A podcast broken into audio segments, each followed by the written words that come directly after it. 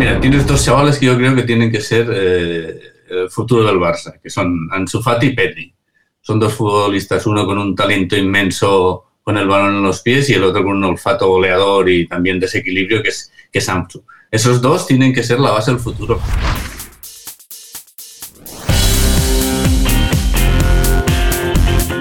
El fútbol de todos, con Raúl Gimos y Marcos López. Bienvenidos y bienvenidas a un nuevo capítulo del Fútbol de Todos, un podcast de CaixaBank Football Experience en el que repasamos cada semana lo más destacado de Primera y Segunda División y hablamos de fútbol con grandes protagonistas. Hoy nuestro invitado es Ángel Pichi Alonso, exfutbolista de Primera en los años 80, entrenador y analista de prestigio y además jugó con Diego Armando Maradona en el Fútbol Club Barcelona. Marcos López, hola, muy buenas. Hola Raúl, muy buenas. ¿Tienes la libreta a punto? A punto. Venga, vamos a ver qué tienes eh, por aquí, los apuntes de Marcos López de esta jornada. Abrimos Raúl con el triunfo del Cádiz. Más que la derrota del Barça, toca elogiar el compromiso con el fútbol del equipo gaditano. Es una manera de entender el juego, sin pretensiones, llena de humildad, pero al mismo tiempo de eficacia y de contundencia. Y si no, que se lo pregunten al Madrid o ahora al Barça. Nosotros no necesitamos la posesión. Es más, la posesión en muchas ocasiones nos trae un problema. Porque la posesión de balón, estoy harto de decirlo, no es una cosa que se dice, es una cosa que se hace. Y hacerla no es tan fácil. Tener posesión de balón no es tan fácil. Hay que tener jugadores que sepan jugar a dos toques, a un toque, hay que moverse mucho y no es tan fácil. La posesión, ¿yo estoy en contra? No estoy en contra de la posesión. Estoy en contra de los equipos que imponen la posesión, incluso sabiendo que a veces no la pueden llevar a cabo. Es curioso, pero el Cádiz hacía exactamente lo mismo en segunda división. Álvaro ha sublimado con su equipo el arte de ganar partidos sin tener la pelota. Es más difícil de lo que parece. Segunda anotación, ese trabajo sensacional de Jorge Amirón en el Elche, capaz de dejar seco al Villarreal de Emery. Palabras mayores, al Villarreal de Gerard Moreno, Paco Alcácer, Cubo, un equipo que ya había empatado en la nodita con la Real y repite ahora igualada ante el ordenado y solvente Elche de Almirón, que tiene los mismos puntos que el Barça de Cuman, 14. Y con los mismos partidos y habiendo marcado menos goles, 9 de los que ha recibido, 10 el Barça, 20 y 11. No se puede olvidar tampoco esos enloquecidos minutos que se vivieron en los nuevos Los Cármenes. Más cerca que nunca estaba el Huesca del triunfo, de su primer triunfo en la liga al fin. Era el minuto 82 y el japonés Okazaki firmaba el 1-3 con un gran gol. Luego, la tormenta granadina. Dos goles en dos minutos. En el 88, Jorge Molina. En el 90, Germán Sánchez. Fútbol aéreo. Y la madera, además, salvó al equipo de Michel de la derrota en el minuto 94. Bendito y enloquecido fútbol. No hay manera que gane el Huesca octavo empate del equipo alto aragonés en 12 partidos, cero victorias, al revés que el Betis, que lleva cero empates. Y el otro cero de la clasificación es del Atlético de Madrid. Cero derrotas, eso sí, llevan siete victorias consecutivas eh, el equipo de Simeone, el líder de primera. Y en segunda división anotamos dos, dos, asuntos. Primero, el triunfo del Zaragoza. Tras seis derrotas consecutivas, el gol del colombiano Juan Narváez derrotó al Fuenlabrada y mitigó la caída libre del cuadro maño. Y en la segunda anotación, el despido de Ariz López Garay, el técnico del Albacete, colista de segunda, fue despedido tras perder con el Girona en casa 0-2. Es el segundo entrenador que tiene el conjunto manchego. Primero, Lucas Alcaraz, despedido a mediados de octubre. Ni dos meses ha durado ahora Ariz. Apenas 12 partidos ha dirigido al Alba, solo dos triunfos, cuatro empates y seis derrotas. En segunda división, Español y Mallorca continúan arriba y ojo a la Almería que sube fuerte y ha roto la racha del Alcorcón. El fútbol de todos.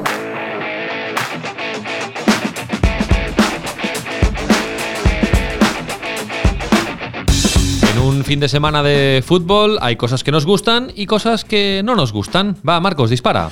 A mí me ha gustado, Raúl, la autoridad del Atlético para dominar los partidos, ya sea con el plan A o con el plan B, el que usó, por ejemplo, este fin de semana para erosionar a un buen Valladolid antes de desplegar su mejor catálogo en la segunda parte después de que sacara a Joao Félix Sufaro o a Coque, el líder del equipo.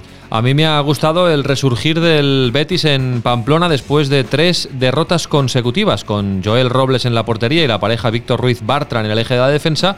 Portería cero, siete partidos después. Y ojo, qué curioso, sale de titular Loren, y marca el 0-1 saliendo desde el banquillo el panda Borja Iglesias, que hacía 25 partidos que no marcaba. A mí no me ha gustado la caída de Raúl del Getafe, asumiéndose sí que todo empezó mal para el equipo de Bordalás en el Ciudad de Valencia. Gol de Levante, expulsión de Chema, todo ello en el minuto 7 de partido y acabó el encuentro con nueve jugadores por la expulsión de Daconam. Pero es curiosa la mutación del equipo de, de Bordalás. Ganó al Barça 1-0 y luego un páramo, tres empates y tres derrotas. Y a mí tampoco me ha gustado, Marcos, que el Barça regale goles. Pasó en Vitoria, pasó en el Metropolitano y este fin de semana en el Carranza. Que la temporada iba a ser de transición, que iba a ser dura, ya lo sabíamos después de cómo había ido el verano. Pero ahora pinta que el Barça deberá esforzarse para entrar en la zona Champions.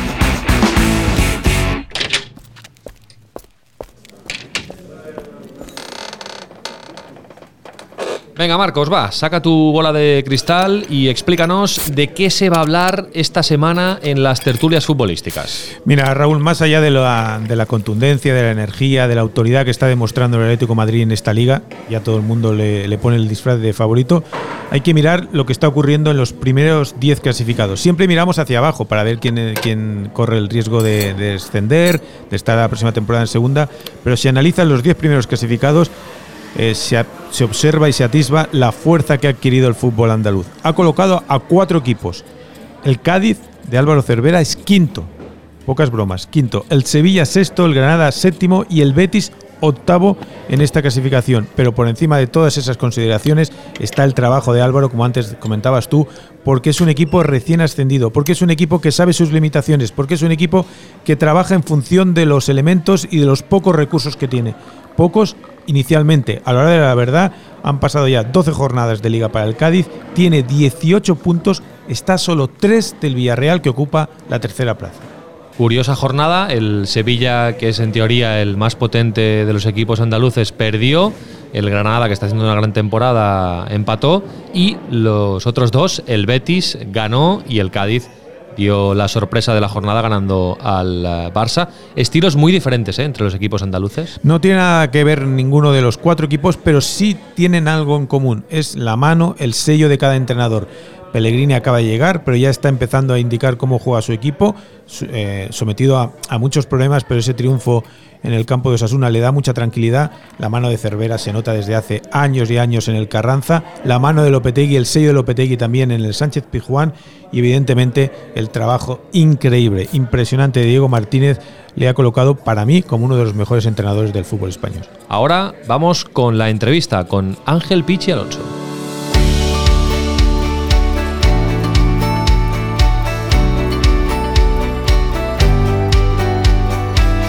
Fútbol de Todos, un podcast de CaixaBank Football Experience. Ángel Pichi Alonso, Benicarló, Castellón, del 54, aunque no lo parezca, 11 temporadas, 265 partidos y 107 goles en Primera División con el Zaragoza, el Barça y el Español, entrenador y brillante comentarista radiofónico y televisivo.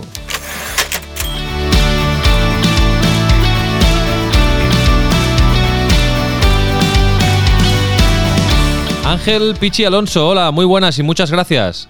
¿Qué tal? Buenas, ¿cómo vais? Bueno, para empezar, eh, vamos a resolver una duda existencial. Eh, ¿De dónde viene? Explícanos de dónde viene lo de, lo de Pichi. Porque casi que hay más gente que te llama Pichi que que te llama Ángel. Sí, ahora hace, hace mucho tiempo que no me lo preguntan. Antes era, era habitual, era habitual la pregunta. No, viene de primero de bachiller, cuando tenía nueve años era una época en el instituto que se solían poner apodos los chavales unos a otros y tal y cual. Y a mí me pusieron Pichi, no sé por qué, porque además era en aquella época, aunque parezca mentira, era bajito y gordito. ¿eh? Y, desde luego no era, no era el chulo madrileño ni, ni, ni, ni, ni nada, ¿no? Pues pero bueno, uh, se quedó hasta el punto que incluso familiarmente, entre comillas, o en mi entorno hay mucha gente que me dice, que me llama Pichi, no me llama Ángel. Bueno, de hecho, de hecho, en el vestuario del Barça una vez le preguntaron a quién fue, no recuerdo si fue el Pichón, no recuerdo a quién le preguntaron, oye, ¿el Pichi cómo, cómo se llama de nombre? Y decía, ah, pues no lo sé. Hay más gente que te llama Pichi que Ángel, ¿no? En, la, en, en, en general. Sí, en mi entorno cercano no, en mi entorno cercano no, pero pero a nivel de, gente sí. Una de las eh, noticias de la última jornada es la derrota del Barça en el campo del Cádiz. Eh, rompe una mini racha positiva del equipo de Kuman, pero realmente eh, es un poco tú que quieres al Barça, que has jugado allí, que conoces muy bien esa casa. Es un poco deprimente, ¿no? La, temporada, no inesperada, pero sí que es un poco decepcionante el cómo, ¿no? Y, deprimente incluso.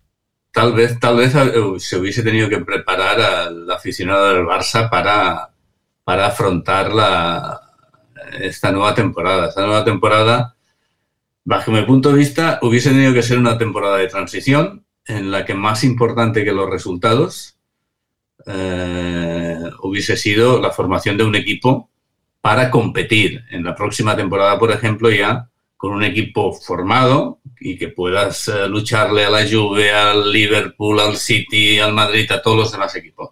Lo que pasa es que hablar de transición en una temporada en el Barça, pues parece que no se acepta en ningún momento. Aquí tienes que ganar la liga cada año. y, la gente y sobre todo los jóvenes no, son desconocedores de la historia del Fútbol Club Barcelona. Cuando nosotros ganamos la liga en el 84, si si no me equivoco, eh, hacía 11 años que no ganaba la liga al Barça, que la había ganado Johan Cruyff como, como futbolista. Imagínate lo que ha cambiado ahora, que se ganaron 8 ligas de 10 o de 11. Y, y lo importante para mí este año era eso. Ah, se acabó muy mala temporada con todos los problemas que hubo y era decir, bueno, vamos a intentar, hemos fichado, que lo bueno que se ha hecho es fichar a algunos jugadores jóvenes con mucho futuro. Y esos tienen que ser la base del equipo, no tiene que ser la base del equipo los que ya lo van a dejar en ese sentido. Pero eso había que venderlo bien, no se ha vendido bien, entonces la gente quiere que el equipo gane. Le importa más que gane el resultado que no que se haga, que se forme ese equipo. Fue en el 85, ¿eh? La liga del Urruti Tastimo, lo que pasa que hace tanto ya fue en el 85 y luego la final de Sevilla en el 86. Aunque la temporada para el Barça Pichi está en el aire, ¿cómo ves el futuro del, equipo? Mira, tienes dos chavales que yo creo que tienen que ser eh, el futuro del Barça, que son Ansu Fati y Pedri. Son dos futbolistas, uno con un talento inmenso con el balón en los pies y el otro con un olfato goleador y también desequilibrio que es, que es. Esos dos tienen que ser la base del futuro. La base del futuro no pueden ser, y perdón, eh, ni Messi, ni Busquets, ni, ni Coutinho, ni ninguno de estos esos dos chavales deben de ser armar el equipo en función a esos dos jugadores. Luego buscar un, buen, un buen central joven que aporte mucho al equipo y a partir de ahí hacer el equipo. Si, empezamos al revés y formamos el equipo a partir de, los veteranos que les quedan dos años y a saber cómo van a rendir, nos estamos equivocando. Somos resultadistas y vamos, eh, vamos simplemente a intentar perder los mínimos partidos posibles y entonces no tienes futuro. Ahí no tienes futuro. Puedes tener más o menos cierto presente o por lo menos intentarlo, pero se ha demostrado desde que se perdió con la Juve, desde que se perdió eh, con el Liverpool, con la Roma, con el, Milan, se ha demostrado que lo que hay ya ha tocado fondo. Y al tocar fondo tienes que hacer algo nuevo. ¿Y al resto cómo, cómo los ves, eh, Pichi? Atlético, Real Madrid, Real Sociedad, Villarreal, Sevilla, los que están arriba. Bueno, el, Real Madrid eh, la pasada temporada debía acusar mucho más la, ausencia de, Cristiano eh, de lo que lo acusó. Ah, recordemos que hubo, yo diría que hubo dos Real, dos Real Madrid la pasada temporada, antes, del confinamiento y después del confinamiento. Y consiguió ese equipo, eh, Zidane consiguió tener un equipo muy sólido defensivamente, que ofrecía poco al rival en cuanto a despistes, en cuanto a desorganización defensiva, en cuanto... Y eh, el acierto goleador de Benzema, que de alguna manera eh, compensó, de alguna manera, eh, no total, de alguna manera compensó los goles de, Cristiano. En este momento, al año siguiente, en el momento que ha perdido esa fortaleza defensiva, ha sido muy vulnerable. El, el, Atlético de Madrid, en cambio, es un equipo que ha mejorado muchísimo. Ha mejorado muchísimo por dos aspectos. Primero, porque tiene un 9 que es un killer, que a pesar de que no estará para disputar 38 partidos al máximo nivel, etcétera, etcétera, eh, seguirá siendo un killer y, eso se aprovecha en un equipo como el Atlético de Madrid. Y porque tiene un futbolista por detrás que ha dado un paso adelante. Joe Félix ha dado un paso adelante. El año pasado era, la temporada pasada era un jugador eh, que en cuenta gotas mostraba su talento, pero que no, era, no tenía continuidad en el juego, no era regular. Este año, desde el primer día, se ha puesto las pilas, participa más, eh, tal vez lo ha entendido mejor Simeone, no lo ubica en una banda, sino le da libertad para que pueda tener mucho protagonismo en el juego y además tiene mucho gol. Si defensivamente están sólidos y ofensivamente tienen más recursos que el año pasado, eh, yo hace, hace muchos días ya que dije que para mí era el principal candidato a ganar la liga, pero que también tendrá ese momento probablemente en que Joao Félix baje un poco y Suárez no meta goles y les cueste ganar los partidos y tenga que picar piedra como lo hacía en pasadas temporadas.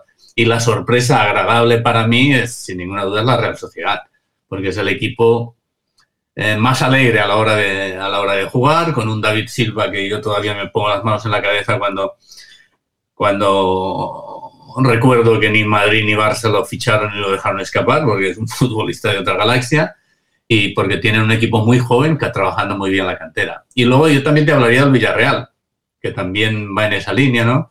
Villarreal es un equipo que trabaja muy bien la base y de hecho está sacando todos estos futbolistas ahora, Baena, Pino, el Ferniño, eh, como antes había sacado Trigueros, de Mario y otros, y que necesita ganar algo, necesita un título.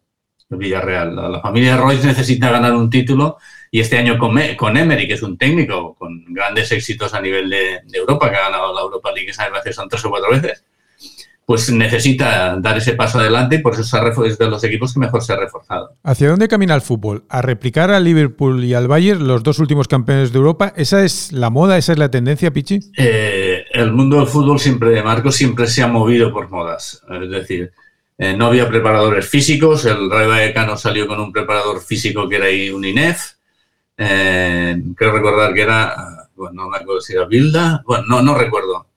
Y a partir de ahí, como iba bien el Rayo Vallecano, los equipos empezaron a tener preparador físico licenciado en INEF. Eh, si un equipo va bien porque tiene psicólogo, enseguida empiezan a copiar. Si un equipo juega muy bien al tiki-taka como ha sido el Barça, a muchos equipos quieren copiar esa manera de jugar porque es la que está de moda y es la que da éxitos. Entonces, el, el, la evolución del fútbol es clara. Marcos, es cada vez la táctica tiene más importancia y cada vez es el físico tiene más importancia. Entonces, compensar esas dos cosas, compensar un equipo que tácticamente sea bueno y además si tienes ya algún talento especial, pues, pues yo creo que irá hacia ahí, pero cada vez será más, más intenso. Ten en cuenta que el desgaste que están sufriendo con las planificaciones de las temporadas y demás, eh, excepcionalmente esta y la pasada son, bueno, por lo sucedido, ¿no? Pero ya de por sí el jugador cada año juega muchos más partidos. En nuestra época, yo recuerdo que un jugador que estuviese en un equipo grande y estuviese en la selección igual llegaba a disputar 50 partidos como mucho. Y ahora igual en las mismas condiciones un futbolista de, ese estilo igual te juega 80 partidos, ¿no? Entonces eso es una barbaridad. Físicamente no, no, hay un cuerpo, por muy atleta que seas, que no que lo aguante. Y no podemos acabar la entrevista, Pichi, sin preguntarte por Maradona. Tú jugaste con él, entrenaste con él. ¿Qué recuerdo te queda ahora que ha fallecido de Diego Armando Maradona? Bueno, yo siempre, siempre he dicho estos días que el recuerdo que me quedo es con aquel chaval de 21 años que llegó al Barça con los rizos, con, ese tren inferior tan, tan fuerte, con, esa técnica tan depurada, con aquella humildad que tenía de niño que está fuera de su casa y que echa de menos a todos los suyos, eh, tímido, introvertido y demás. Y me quedo también solo con el eh, Diego Armando Maradona, futbolista. Entramos en tiempo de descuento de la entrevista. Eh, Pichi, se añaden cinco preguntas rápidas. ¿Cuántos partidos ves a la semana por televisión? No, te sé decir, pero veré, lo que sé, 12, 13, 14. Y bueno, algunos igual no los veo completos porque me siento y veo algo de segunda o veo del fútbol alemán, pero más o menos. ¿Dónde los ves? Eh, la mayoría en casa y otros cuando estoy trabajando en la televisión. En el campo ninguno. ¿Solo o acompañado? Solo, solo, solo. A mí el fútbol me gusta verlo solo, además mi mujer y mis hijas me siempre decían, es que no se te puede hablar cuando estás viendo un partido de fútbol. ¿Te gusta beber algo, picar algo, comer algo mientras ves fútbol? Ah, sí, tomar una cervecita, una cervecita y unas patatitas o unos cacahuetes siempre va bien, acompañado. ¿Te pones la narración de la tele, sonido ambiente, en silencio, la radio? No, pongo, generalmente pongo la, la, la tele, sido los comentarios de la tele. Ángel Pichi Alonso, muchísimas gracias. Un abrazo. Un abrazo, sabéis que me tenéis a vuestra disposición.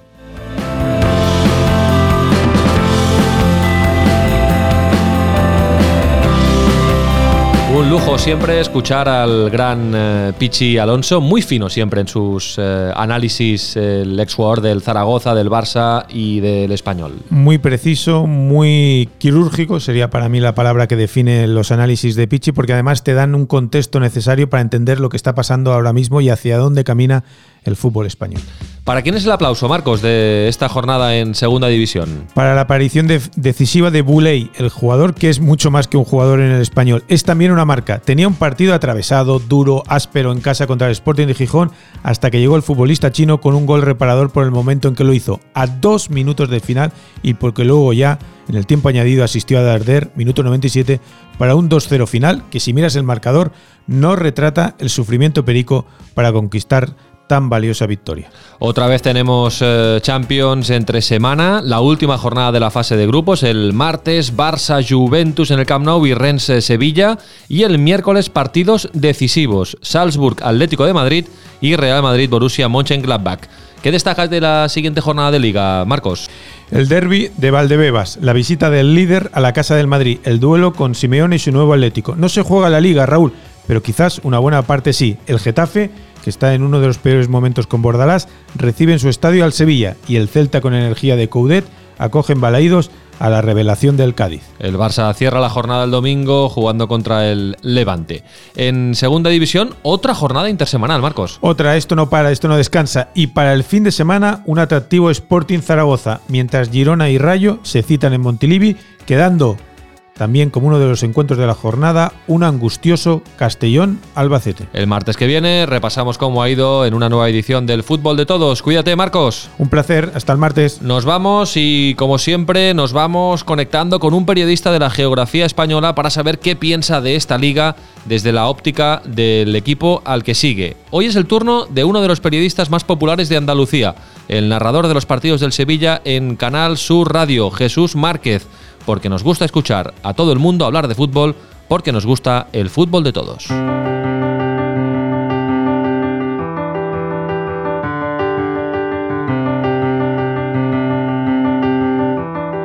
Firma invitada.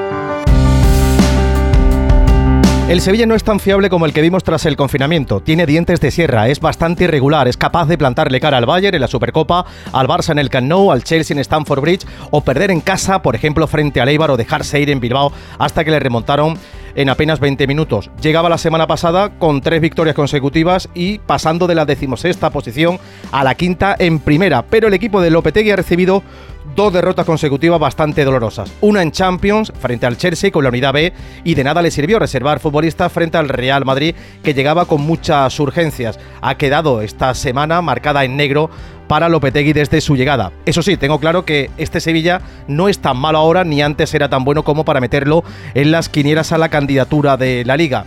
Ahora viene la Copa, el calendario se comprime, vamos a ver porque da la sensación que el equipo ha tenido muy poco descanso en pretemporada, apenas dos semanas, y para colmo en Navidad este año no se descansa, así que no se presenta un panorama que invite al optimismo, pero siempre repito, siempre hay que confiar en el espíritu competitivo de un equipo que dicen nunca se rinde. El fútbol de todos, un podcast de CaixaBank Football Experience.